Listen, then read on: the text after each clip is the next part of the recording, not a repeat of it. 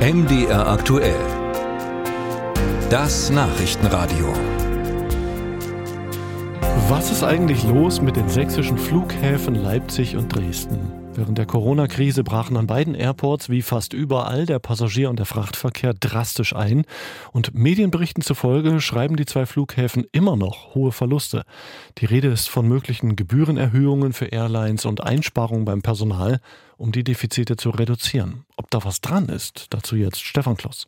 Die Mitteldeutsche Flughafen AG, zu der die sächsischen Flughäfen Dresden und Leipzig gehören, weist Medienberichte zurück, dass die beiden Airports Verluste einfahren würden. Auf eine Anfrage von MDR aktuell teilt das Unternehmen schriftlich mit. Zu den Jahresfehlbeträgen des Geschäftsjahres 2022 der Flughäfen Leipzig und Dresden in Höhe von 22,4 Millionen Euro bzw. 17,2 Millionen Euro tragen maßgeblich Abschreibungen bei. Diese Abschreibungen stammten aus Investitionen aus den 1990er Jahren und stünden lediglich in den Bilanzbüchern so das Unternehmen. Tatsächlich hätten im Jahr 2022 der Airport Leipzig rund 17 Millionen und der Airport Dresden 8 Millionen Euro operativen Gewinn erwirtschaftet.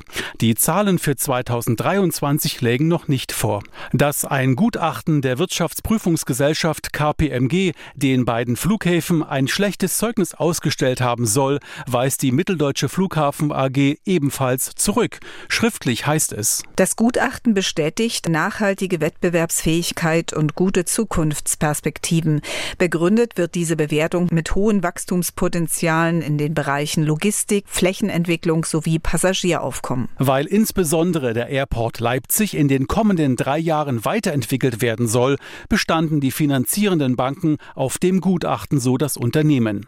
Marco Böhme, stellvertretender Fraktionsvorsitzender der Partei Die Linke im Sächsischen Landtag, hält den geplanten Ausbau des Airports Leipzig für falsch.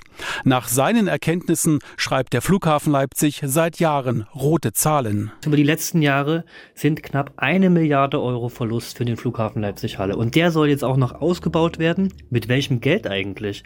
Also ich finde, es braucht einen Ausbaustopp für diesen Flughafen. Diese Ansicht teilt Andreas Nowak, verkehrspolitischer Sprecher der CDU-Fraktion im Sächsischen Landtag, überhaupt nicht.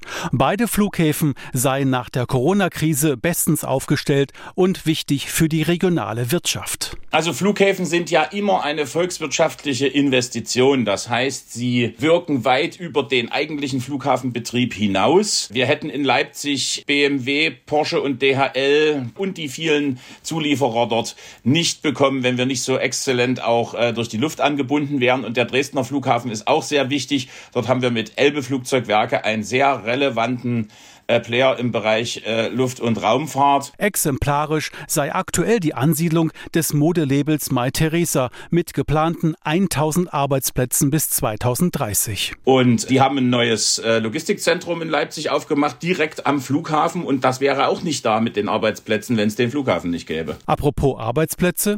Betriebsbedingte Kündigungen soll es nicht geben im Rahmen von geplanten Restrukturierungsmaßnahmen, so die Mitteldeutsche Flughafen AG.